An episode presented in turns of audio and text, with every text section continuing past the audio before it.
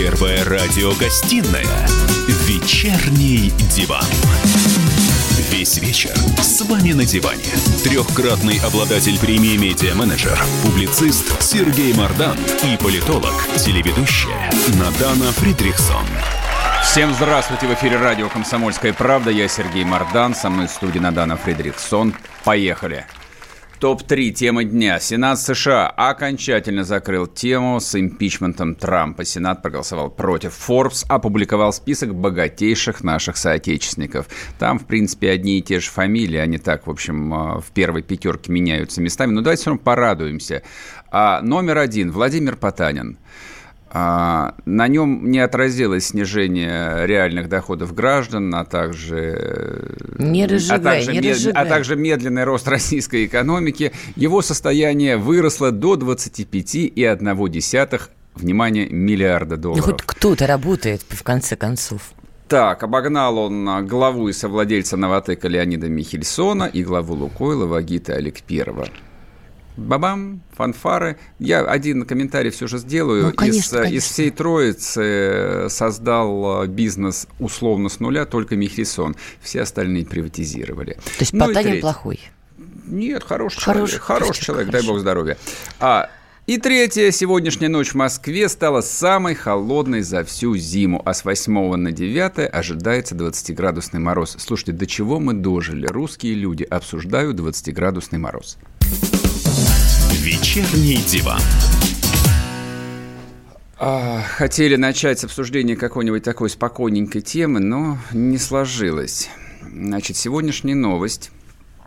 На ленты поступило сообщение о том, что четырехкратная чемпионка мира Александра Солдатова пыталась покончить жизнь самоубийством. Ей 21 год. А агентство городских новостей Москва сообщило, что 21-летнюю гимнастку госпитализировали после, после попытки суицида. Значит, по, по прошествии нескольких часов а, уже последователи последовали... Довольно, Опровержение, кстати. Да, опровержение забавное о том, что она резала салат и порезала руку. Ножом. Не салат, что готовила завтрак, да, и порезала случайно. Я хотел вот что обсудить в этой связи. То есть это, конечно же, беда. И тут, в принципе, вот по этому информационному поводу вообще не о чем говорить. Вот дай бог, чтобы все обошлось, и там, чтобы не было ни физической, ни, самой главной, психической травмы. Но она, очевидно, есть, эта травма. Если ну, была попытка суицида, значит, явно что-то не в порядке. Меня, знаешь, что всегда смущает? Вот э, мы профессиональный спорт обсуждаем исключительно в контексте патриотизма, на, на таком вот аж э, на надрыве. О том, что, ну, понятно, все в контексте ВАДА, о том, ну, что да. враги пытаются, значит, снять э, наших э, спортсменов с соревнований, нам не дают медали. Сколько себя помню, вот клянусь, сколько себя помню, что в советские времена, что в антисоветские времена нас всегда засуживали. То есть вот это вот народное понимание всеобщей русофобии в голове есть у каждого половозрелого человека. То есть мы на допинге еще со времен Советского Союза, что Конечно. ли, выходит? Ну, я думаю, что допинг придумали примерно тогда же, когда возник профессиональный спорт, когда за занятия спортом начали платить деньги, я думаю, что тогда же начали придумывать всевозможные химпрепараты. Вот, то, что Советский Союз, ГДР, ну, ровно как и Соединенные Штаты Америки, и Китай, и, ну, все крупные мировые спортивные державы активно пользовались фармой, ну, а что это для кого-то секрет? Да нет. Но дело не в этом. А, то, что спорт всегда использовался как часть политики, ну, ровно как история теперь используется для политики, как часть политики. А, дело в том, что за этими новостями, за этой индустрией находятся ведь живые люди, причем их реально очень много. Спорт – это пирамида. Вот а, эти профессиональные, там, большие так называемые спортсмены – это самая верхушка, а внизу по нисходящей находятся тысячи, десятки тысяч и даже сотни тысяч детей – я подчеркиваю, детей. Ну, подростков все Как-то вот, давай корректней, подростков. 21 год, например, солдат. В каком возрасте отдают детей э, в секцию спортивной гимнастики? С детства, 6, наверное. А, в 3-4 года. А, в 3-4 даже. Хорошо. 6 считается уже крайний срок. 6, как правило, не берут. То же самое происходит, допустим, в большом теннисе. Детей приводят на корт в 4 года. Я это вижу лично там своими глазами каждые выходные. Но это не обязательно для чемпионства. Это просто полезная история да, заниматься конечно. спортом с детства. Какая-то часть людей, там большая часть здоровых людей приводит детей ровно для того, чтобы дети физически развивались, там да. развивали какие-то навыки, но всегда, абсолютно в любой секции, особенно особенно в секциях, ну, в секциях видов, спорт, видов спорта коммерческих, всегда находится большое количество мамаш-папаш, родителей, которые приводят своих вот этих вот маленьких клопов делать из них чемпионов. Спортивная гимнастика – это именно эта история – я, честно говоря, за всю жизнь не встречал ни одного человека, который бы отдавал бы свою дочку в секцию спортивной гимнастики, не имея в виду, что из нее там не вырастет чемпионка какая-нибудь. Не, ну подожди, ну это же билет что... в будущее. Посмотри на Лену Кабаеву, да, ну блестящая карьера, ее знает вся страна. Она лицо была спорта какое-то время для россиян. То есть, ну что, ей дали путевку в жизнь. Вот и теперь уже оборачиваясь назад, когда ее родители за нее принимали решение отдавать ее в большой спорт – и она сделала там карьеру, ну что, она жаловаться должна сейчас? Даже не обсуждая Алину Кабаеву, было бы крайне неосмотрительно с моей стороны. Я бы, Почему сказ... же? Я бы сказал так, а вот Алина Кабаева – это, наверное, 0,1% от тех девочек, которые одновременно с ней пошли в секции спортивной гимнастики по всей стране. Хорошо, Шарапова, это, конечно, не гимнастика, но тоже спорт, да? Это да, теннис. конечно. Но тоже это имя, это бренд, человек сейчас живет, в общем, ни в чем себе не отказывает. Прими ее родители Есть... другое решение, неизвестно, как сложилась бы ее биография. Ну, понятно, то есть ты можешь взять Шарапову, ты можешь взять там еще там 10 тысяч э, юных теннисисток. Это жизнь, нет, конечно. Это, нет, минуточку, это не жизнь. Пробьется один, два, три. Это, это не жизнь, это персональные амбиции, и это личная глупость взрослых людей, которые из своих детей делают свои личные инструменты успеха. Всякий родитель, который отдает своего ребенка в спортивную секцию, имея в голове, что он хочет вырастить чемпиона, он реализует свои собственные взрослые комплексы. Чем это если, для ребенка если, если, если хочешь, это своего рода педофилия. Так, господи, боже мой, отдать ребенка в От... секцию, я не знаю, тенниса все равно, что педофилия. Да, Сереж, ты да, вообще как? Это собственной властью свою, свою собственную кровь обле, облечь э, на сломанную судьбу. Да на... почему сломанную судьбу? Потому что это физические, психологические травмы. Сереж, этих... ходить в школу тоже психическая травма. Ну что, тебе ребенка в школу не отдавать? Пусть детишка дома сидит на печке до 30. Нет, зачем? Как Иван Дурак потом щуку найдет и, значит, с ней заживет радостно. Нет, ну ты что предлагаешь? я... Жизнь – это боль, Сереж. Это страшная боль. Вышел Бога из ради. дома, получил по Нет, до 16... Пошел в школу, травма. Ну, Влюбился, все, вообще трендец. Нет, до 6... Ну что ж теперь? До 16 лет, бога ради, ты его дорасти, выкорми, вот, и дальше он свою боль пусть э, самостоятельно получает, потому что он взрослый. То есть ты предлагаешь не отдавать детей но когда, кружки? Но когда на эту боль обрекают маленьких детей, я подчеркиваю... Это характер. Это характер. Надан. Он формируется с детства. Значит, смотри, у тебя просто детей нет, поэтому ты тут... Ты можешь а, сколько угодно бравировать бровями на предмет «у тебя же нет детей, Мож, детка». Можно я закончу? И не, что? Не перебивай меня. Просто для того, чтобы это понять, нужно иметь там а, банальный, персональный там а, психологический опыт. Вот, но его невозможно изложить там красивыми словами, некрасивыми. Просто вот ты берешь там маленького там 4-5-летнего ребенка, так. Ребенок, младенец, он младенец по всем статьям. Младенец еще на груди висит. А если он Нет, уже ходит младенец, и питается чтоб ты знала, он даже, уже ребенок. Даже в домостроевском патриархальном Ой. обществе младенец до 7 лет. Ребенку, По домострою жену можно лупить. Ре, ну, ребенку до 7 лет даже исповедоваться не надо. Это младенец. Знаешь, 5, дети разные бывают. 5 лет – это младенец. И, что? и ну, вот хорошо. этого младенца приводят, и... его лишают детства, и его лишают, его в принципе, лишают? детства. Две тренировки день его не лишают детства? Нет, он приходит домой, там есть мультики, игрушки, папа, мама. Какого детства Значит, лишают? Смотри, Ему дорогу в жизнь дают. Я тебе хочу напомнить а, новость, которая, ну, как и все в новостном потоке, она быстро стирается. Мы же все помним, как аквариумные рынки максимум 3 часа, ну хорошо, 3 дня. Алин Загитова, блестящая чемпионка, олимпийская чемпи- чемпионка в Корее, красавица, умница, И она в 17 лет да. заявляет, я приняла решение приостановить выступление. Вы заканчиваете карьеру? Нет, я не могу так сказать, но я хочу приостановить выступление. Все, дальше никаких комментариев, тема просто сливается. Ну да. Потому что художественной гимнастикой рулят очень влиятельные, очень могущественные люди. Тема просто сливается. И я уверен, что и с этой чемпионкой тема точно так же будет слита.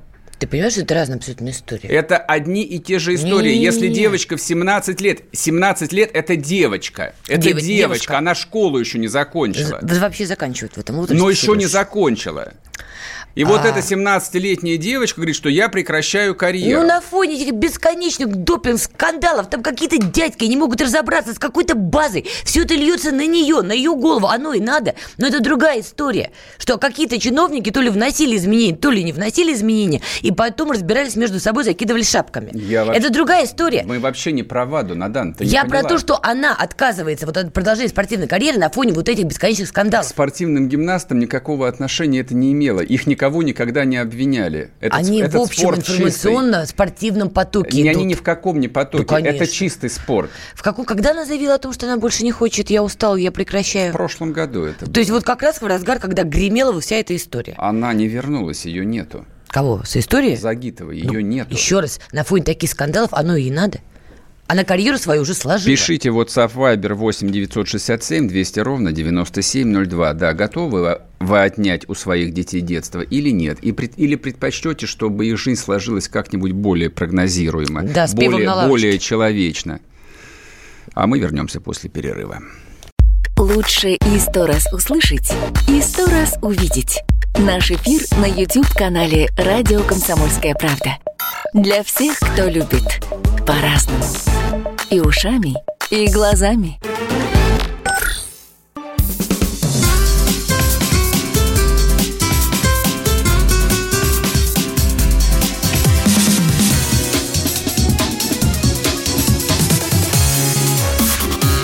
Первая радиогостинная «Вечерний диван». И снова здравствуйте. В эфире радио «Комсомольская правда». Я Сергей Мордансон. В студии Надана Фредериксон. Напоминаю, пишите WhatsApp Viber 8 967 200 ровно 9702. Идет трансляция в Ютубе. Там тоже можно оставлять комментарии. Там, кстати, чат куда более оживленный, нежели вы просто будете писать никуда. Я продолжу тему, которую начал.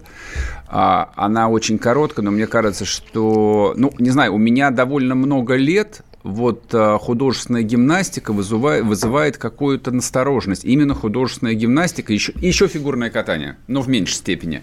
В фигурном катании там особо скандалов просто не... Нет, тут ну, то же самое, то же самое. Так, подожди. А мы точно сейчас не на твоей психотерапии находимся? Нет, Потому здесь... у тебя проблемы с этим видом нет, спорта. Здесь, здесь нет никакой психотерапии. Я вообще исхожу из того, что ребю... спорт, он для здоровья. Угу. То есть, как только спорт становится профессией, очевидно, что придется жертвовать именно здоровьем. Вот когда жертвуют здоровьем детей и жертвуют их здоровьем их родители, это то же самое, что вот эти вот папа с мамой, которые свою дочку 6 лет держали там фактически в, в, в тюрьме в этом а, центре Курцера. Только это не тюрьма, да. А ну, так продолжай. Нет, это именно тюрьма. Если ребенок не может никуда выходить за пределы коридора, конечно, это тюрьма. Поэтому их сейчас там почти что лишили родительских прав. Я лишили. Вот этих вот родителей, которые своих детей в три года отводят в секции, чтобы из них сделали чемпионов, вот, чтобы они, в принципе, были лишены всякой жизни, я бы тоже, в общем, органы опеки так брал бы их э, на карандашик. Вот, и спрашивал бы, да, у этих людей все в порядке, там, э, самоидентификация вообще. Ты сейчас серьезно? Абсолютно серьезно. У нас полстраны в этом смысле на ЗОЖе. Каждый родитель сегодня считает своим долгом отдать ребенка в какую-то спортивную секцию, потому что это полезно, потому что это характер, потому что это сила воли, потому что жизнь – это боль, и валяться на печи, отъедаться мамиными пирожками до добра тебя не доведет. Я не про здоровье. Здоровье, да, спорт обязательно нужен. Я про то, что дети становятся инструментом удовлетворения собственных амбиций как правило, больных, там неудовлетворенного самолюбия, не сложившихся мечт и прочего. Вот для чего своих, своих девочек, особенно девочек, отводят в эти самые секции. Не согласна я с тобой. Ладно, не будем спорить, все равно в спорах истина не рождается. Рождается, ну да К ладно. нам присоединяется гость Евгений, Евгений Тишковец, ведущий специалист Центра погоды ФОБОС. Расскажет Евгений. нам про все важное. Добрый вечер всем. Вы сегодня как-то подозрительно довольны. Не потому ли, что прошлая ночь была самой холодной с начала зимы? А, ну, не, не, не только поэтому. Сейчас, сейчас действительно запахло зимой, мы видим, целый день шел снегопад. Но вот. миром запахло, господи, запахло. Да-да-да. А что касается морозов, то это еще не дно. А, в пятницу температура еще понизится, мы окажемся в тыловой части циклона, и практически вся европейская территория России окажется вот в этом арктическом мешке. Температура... Так это же хорошо. Это хорошо, Все же да. хотели зимы. Хотели, Все же страдали. Хотели зимы, да. Температура... Как в Средневековье. Ходили и страдали. Где зима, где зима? Нате минус 20. Да, хорошо? Но, но это будет недолго. Вот ночью у нас в столичном регионе похолодает резко до минус 9-11, днем не выше минус 7, минус 9, а в субботу мы достигнем э, дна этого морозного колодца, когда ночью уже до минус 14-19, днем минус 5, минус 10. Правда, если в пятницу пройдут короткие локальные заряды снега, то в субботу и воскресенье все-таки будет солнечно, в основном без осадков, и на этом все. Потому как... Не-не-не, на этом все только начинается. Вы можете объяснить, почему эта зима самая теплая в истории? Это что? Это вот э, глобальное потепление, глобальное похолодание, как мы до этого докатились вообще? Сережа прав. Исконно русская зима, сугробы, снег, минус 20 норма жизни. И тут вдруг мы ждем этого снега чуть ли не с бубнами, вызываем Извини, шаманами. Извини, как это вообще? Можно маленькую Давай. ремарочку? Вот э, ты просто находишься в Г Москве, я хочу напомнить... Г Москва, прости. Город Москва. А, а мы а, работаем на федеральной радиостанции, поэтому у людей, которые слушают нас, скажем, где-нибудь в Иркутске или Новосибе, а, вот эти вот ремарки и вообще обсуждения вызывают, наверное, дикий истеричный Я хохот. Я за них рада, вот, потому, но это самая потому что, зима в истории, да, потому извините. Что, потому что у них а, по-прежнему минус 20, белый снег, и, в общем, не, при, не примерно то России. же самое, что ну, не конечно. по всей России. В районе Воркуты Магадана еще лучше зима. Не спорю. Еще, но это самая теплая еще более зима. русская. Вот. Окей. А вы, москвичи, должны страдать. Да ты тоже москвич, успокойся. Нет, я не москвич. Помните, я не москвич, я так глубинный как это народ. Получилось? Но, э, вы знаете, я бы не пенял на глобальное потепление. Это очень слишком упрощать э, схему такую. Вот все, все виновато глобальное потепление. Ну, понятное дело, что оно имеет место быть. Но а, страдать от этого не стоит, потому как за всю историю, метеоисторию, мы восстанавливали климат, и были не такие волны тепла, когда в общем-то, средние температуры по планете превышали значительно те показатели, которые мы имеем на сегодняшний день. То, что сейчас происходит, это начало катастрофы или нет, что? Нет, это не начало катастрофы, это всего лишь э, циклы, Э, природные, которые, ну, как правило, связаны с солнечной активностью. То есть вот этот антропогенный фактор, вот эта тема глобального потепления, Грета Тумберг, все это перегрето настолько, что уже превратилось в некую религию, то есть, которая под собой не имеет ничего науч... никакой научной подложки. Это все связано с изменениями солнечной активности, примерно происходит каждые 200 лет. Вот, 200 лет Солнце за нас, тепло, это очевидно. 200 лет потом сваливаемся в ледниковый период, и, э, в общем-то, человечество переживало такие этапы неоднократно. Это совпадало, когда холод совпадало с гибелью целых империй, цивилизаций, и, напротив, к рассвету, когда было все достаточно комфортно и тепло. А вот этот цикл, он примерно какой продолжительность? Сколько нас отделяет от малого ледникового периода? Ну, примерно каждые 200 лет происходит, плюс-минус с небольшой... То есть нам беспокоиться нечего? Не, не, не о чем, нам не только... Не знаю, насколько я понимаю, вот предыдущий малоледниковый период, он пришелся как раз э, на Первую Отечественную войну. 1612 год нельзя натянуть примерно? Можно. Ну, а, времена ну, да. Бориса Годунова, ну, 7, 7, 7, 7 лет голода, да? непрерывных да, да, дождей, да, да, да, да не урожая. Если цикл таков, и исторические аллюзии вот отсылают нас именно к 1612 uh-huh. году, к двум Лжедмитриям, и, Москва, и Москва захвачена поляками и украинцами, тогда прям я даже не знаю, мне кажется, нам есть что, а, что Марина обсудить. Мнишек была все-таки полячка. Марина Мнишек была полячка, только Москву брали не поляки, а запорожцы. Ну, украинцы, наверное, тоже громко звучит для Запорожцы. но не украинцы. А если еще 200 лет назад... Отмотать еще назад. Мы выходим на 1400-1300, как раз период развала Золотой Орды да, и им нечем подъема, стало. Да, подъема ну видите, вот у нас на самом деле вполне актуальная тема. Можем поговорить, во-первых, про хохлов. Вот, тема, которая не увядает. Господи, господи. О чем еще? Так вот, И о поляках. Вот Хорошо. две горячие темы. Намотать-то намотали. Вот правильно было сказано, что все эти катаклизмы, они сказывались в итоге там на урожае, на голоде, на общественных настроениях, на бунтах, падениях империи и их возрождении и так далее. Учитывая, что сейчас климат меняется, он очевидным образом меняется. Нас ждут что, простите, суровые годы? голодные годы в результате всех этих перетрубаций климатических? Вы знаете, э, нашей стране вообще по этому поводу э, переживать не стоит. Что это? Даже если сбудутся самые пессимистические прогнозы по поводу там двух, трех, четырех или там пяти градусов повышения за предстоящие сто лет, для России она, в общем-то, по большому счету, поскольку она две трети территории находится в районах вечной мерзлоты, она э, станет своеобразным климатическим Ноевым ковчегом для многих народов, потому что все, что э, южнее 40 широты, действительно станет очень сложно жить. То есть вы мне хотите сказать, что американцы, значит, своими флагами помчат сюда? У них Канада для этого. В России у них, есть, у них есть Канада, но так. у нас евразийский континент. А вот, к нам кто побежит тогда? А в те же, кто и сейчас, киргизы а, и узбеки. Азия, Ближний Восток, там просто э, условия э, проживания станут ну, несовместимы. Я думаю, что они уже чувствуют, что пора перебираться, поэтому 2 миллиона гастарбайтеров из э, Средней Азии потихоньку осваивают Москву, а дальше поют еще севернее. Любимая твоя тема, да? Так это же правда. И плюс Я к тому, только правду говорю. И плюс к тому же это открывает для нашего сельского хозяйства просто безграничные возможности. Послушайте, О, ну-ка, у нас, ну-ка. у нас э, появятся новые э, пастбища, да, новые, э, скажем так, ну, территории, которые можно осваивать под сельское хозяйство. Мы можем, мы можем кормить вообще весь мир. То есть не сирота, но климатическая аномалия продвинет наше сельское, сельское хозяйство и фермерство на новые высоты. Мы я, вернемся я, после я перерыва и продолжим обсуждать с вами, какой будет новый сыр, только не из коровьего молока, а из оленьего какого-нибудь я придумал такой сюжетный ход. Давайте я скажу некую чудовищную вещь. Это будет неудивительно. Скопление мигрантов – это не прогрессивная тема, не техническая, а стереотипная. Среди впечатлений моей юности через запятую идут трипы кислотные, наркотические, и благодать в церкви на праздник Троицы. Мы не знаем, есть ли у Мишустина под его пиджаком погоны, потому что если человек в конце 80-х торговал компьютерами, я думаю, к нему подошел какой-нибудь тогдашний товарищ майор, подполковник Путин, и сказал... А вот тут вот уже Программа «Кашин-Голованов. Отдельная тема». По будням в 9 вечера по Москве. Первая радиогостинная «Вечерний диван». Весь вечер с вами на диване. Трехкратный обладатель премии «Медиа-менеджер», публицист Сергей Мардан и политолог, телеведущая Надана Фридрихсон. И снова здравствуйте. В эфире радио «Комсомольская правда». Я Сергей Мардан. Со мной в студии Надана Фридрихсон. И у нас в гостях Евгений Тишковец, ведущий специалист Центра погоды ФОБОС. Я подозреваю, что это секретное подразделение ЧК, которое занимается климатическим оружием. Но об этом чуть позже, а сейчас будет рубрика «Надана за». Надана за.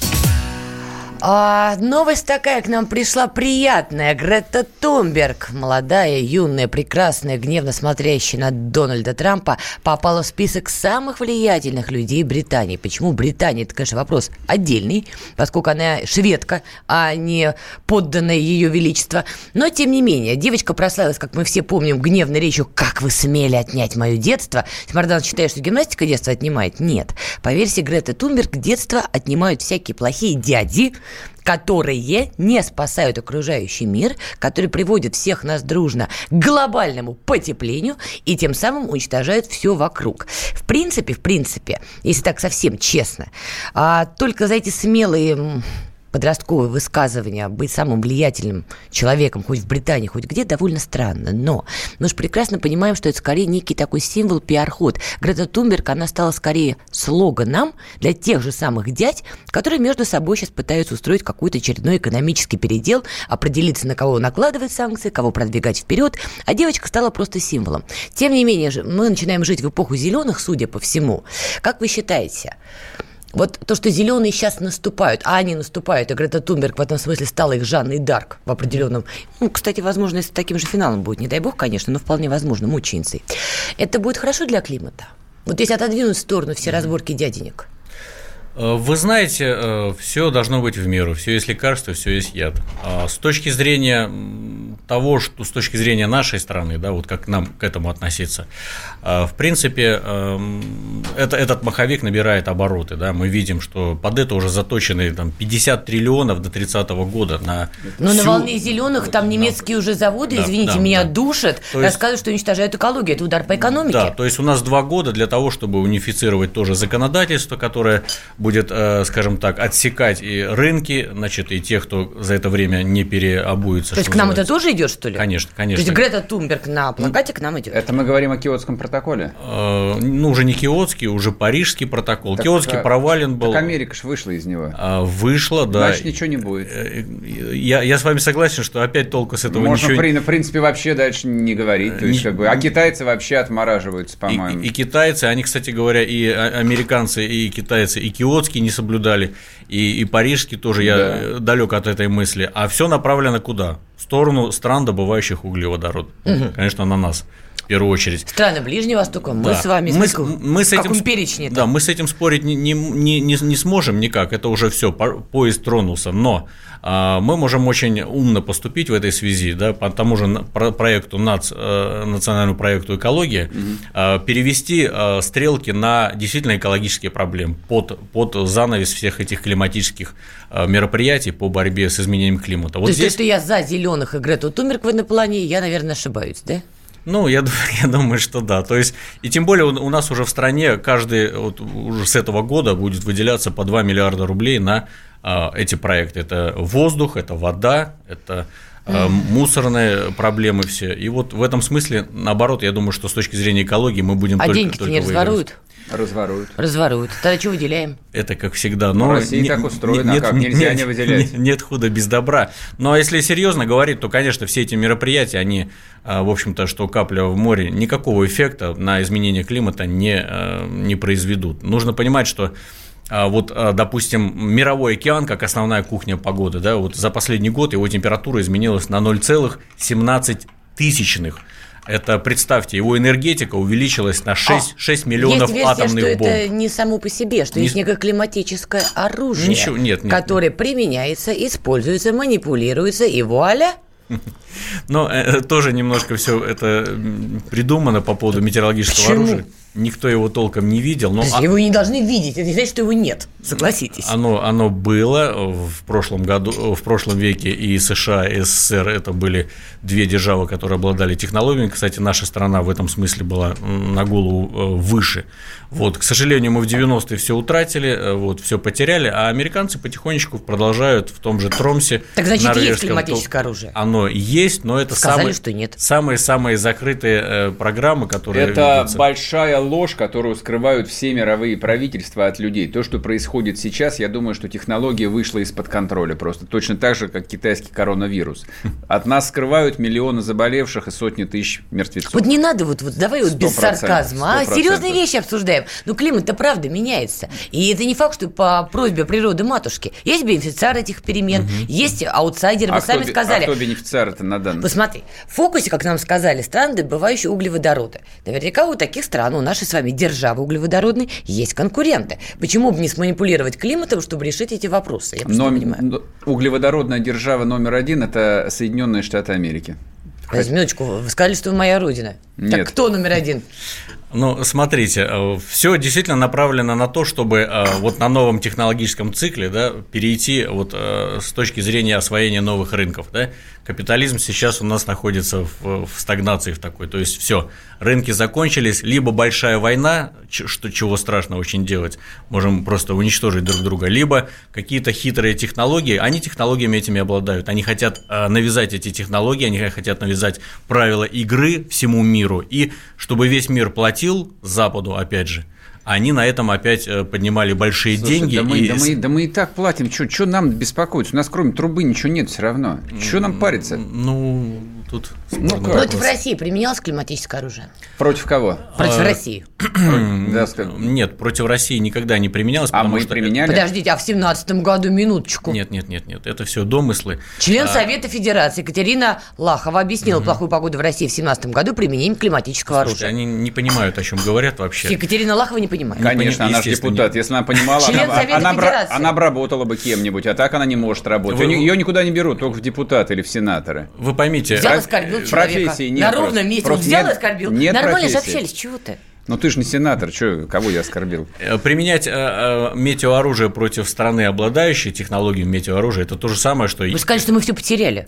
Нет, потеряли э, техническую часть, но вся документация, все разработки, они у нас И чего? Мы остались. что, в любой момент их доставим? Скажешь, так, сейчас пургу нагоним на Ну, я- Соединенные ну, Штаты я, или я что? бы, я бы это сделал, безусловно. Вы? Э, ну, допустим, Приличный если- человек, если- добрый, если- улыбается. Это всегда фактор сдерживания. Нужно понимать, что метеооружие по а, своей масштабу а, нанесения а, урона, ну, скажем, вероятного противника, сопоставимо с ядерным оружием. Понятно, что оно вряд ли когда будет И использоваться. вы бы его применили? А, Это фактор Ой, а сдерживания, это можно- как ядерное оружие, Можно я понимаете? спрошу? Просто поскольку вот все это, вся, вся эта тема, она всегда существовала, ну вот на какой-то такой э, трэшовой периферии, каких-нибудь совершенно желтых газет, которые там стыдно было даже покупать, когда кто-то из знакомых тебя видел. А в, в общих чертах э, это климатическое оружие, но коль технологии были, оно в чем заключалось?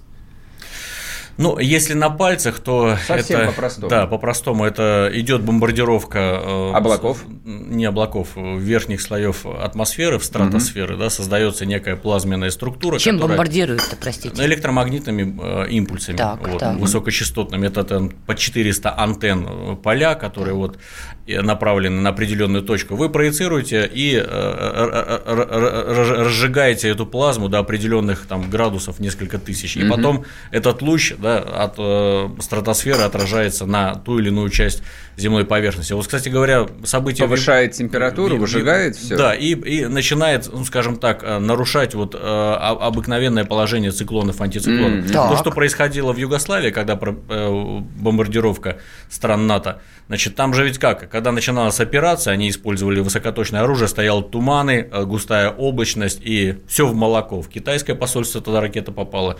То есть э, ра- случайно, точные да. ракеты, э, они сразу перестают функционировать, когда плохие условия. И потом на два месяца вдруг стала идеальная погода. Антициклон, обычно это время жизни 5-7 Так суток. подождите, это вполне возможно, что сейчас против нас, против России тоже применили климатическое оружие. Нет. Поэтому у нас такая аномалия с погодой. Ну как нет? Вот депутат Государственной Думы Алексей Журавлев в интервью заявил, что аномально теплая зима 2020 год вызвана применением Соединенными Штатами климатического оружия. У меня тогда, тогда вопрос, а суперхолодная зима в Соединенных Штатах, от которой они э, страдают, тоже? Это отдача. Это ответный Отдача. удар, я думаю. Нет, это Да-да-да-да. отдача от выстрела. Нет, нет, нет, нет, это все чушь собачья. Они против нас не могут применять, потому что это очень опасно. И э, поверьте, если что-то подобное случится, мы сразу это зафиксируем. У нас есть Каким образом? ну, с помощью технических средств, с помощью э, зондирования атмосферы, то есть спутников, э, р- метеорологических ракет, зондирования, наблюдения. Так, может быть, зафиксировали, но государство платит вам, чтобы вы успокаивали население, говорили спокойно, спокойно, нет климатического оружия. Нет, Да нет, все уже сказали, что есть. Все, это впервые Так он сказано. начал с того, что нету. Впервые сказано в федеральном эфире, Оно что запрещ- климатическое оно оружие запрещено. есть. Да, оно запрещено. Слушайте, ИГИЛ тоже запрещенные Да. в России организации вообще в мире. И что? Это как-то их аннулируют? Слушайте, скажите мне, пожалуйста, это вот все там теплая зима в Москве, плевать, какая здесь зима, а то, что она малоснежная, это проблема? 20 секунд буквально. Ну, это в какой-то степени будет проблема, потому что влагонасыщенность почвы очень низкая. Итак, нас ждет засуха, у вас все высохнет. Я не знаю, как вы будете поливать свои огороды. Можете покупать китайские консервы. Нельзя. Китай, а, забыл, забыл, да, китайские консервы покупать Всё. тоже нельзя, да. Ну, в общем, не знаю, что вы будете делать. Мы вернемся после перерыва, думайте пока что. Всем привет, меня зовут Мария Баченина, и я автор подкаста «Здоровый разговор». Подписывайтесь на мои подкасты на всех популярных платформах, ставьте лайки и присылайте свои темы, интересные вам, на почту подкаст собачка phkp.ru.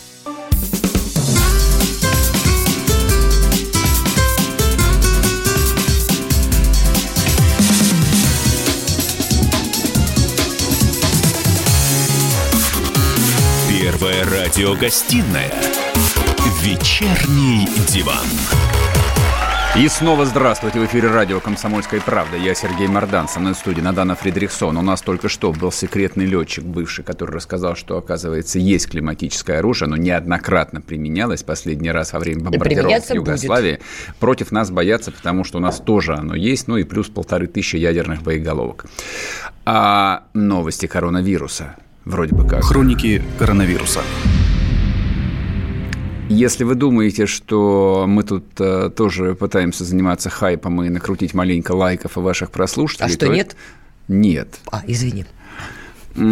Опять смотрел хронику, и опять меня смущает некий диссонанс а, между тем, что мы видим, а видим мы, в общем, какой-то такой э, апок- апокалиптический ад и ужас, Ну, это то есть правда. пустые города, в которых э, еще вчера жило 15 миллионов человек, по ним переходят, там, по ним перемещаются люди в костюмах полной биологической защиты. Насильно тащит там кого-то. чем-то обрабатывают целые кварталы, и при этом а, нам рассказывают, что умерло всего 500 человек. Ну, мне кажется, так просто не может быть. Но китайцы точно не похожи на идиотов.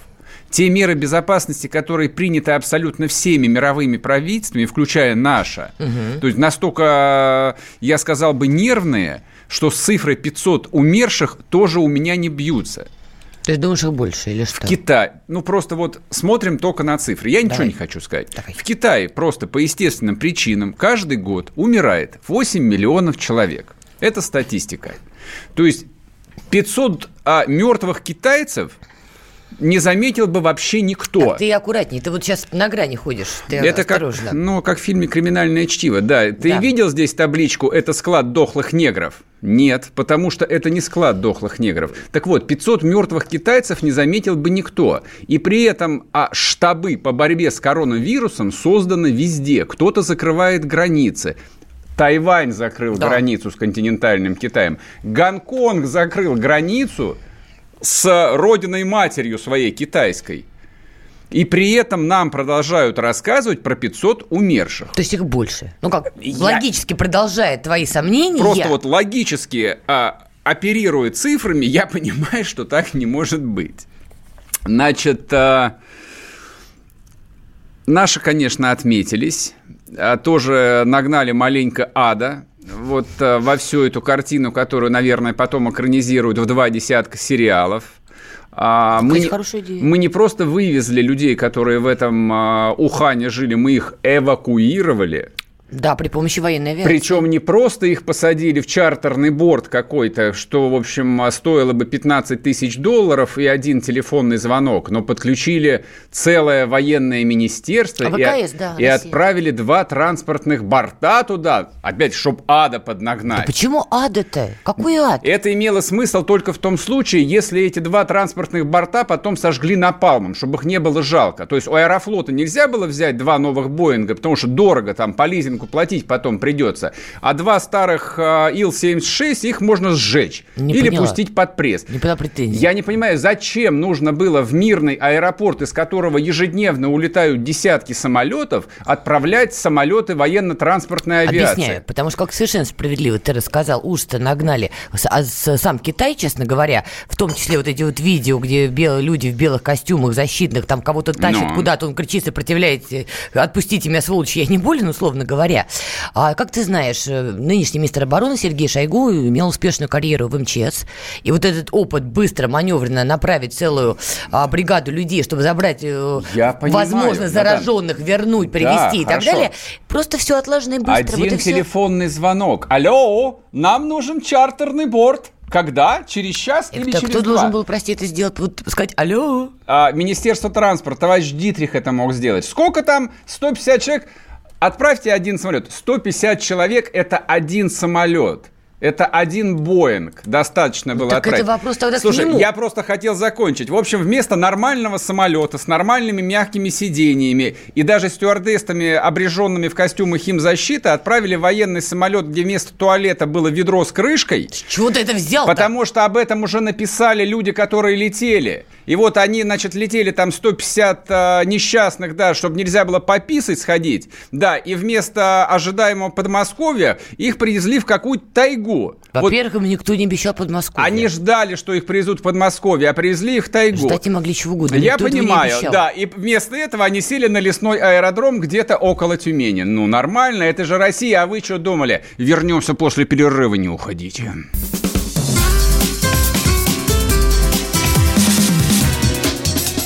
Первая радиогостинная «Вечерний диван». 27 сентября 2019 года. Главный редактор издательского дома «Комсомольская правда» Владимир Сунгоркин в своей программе «Что будет?».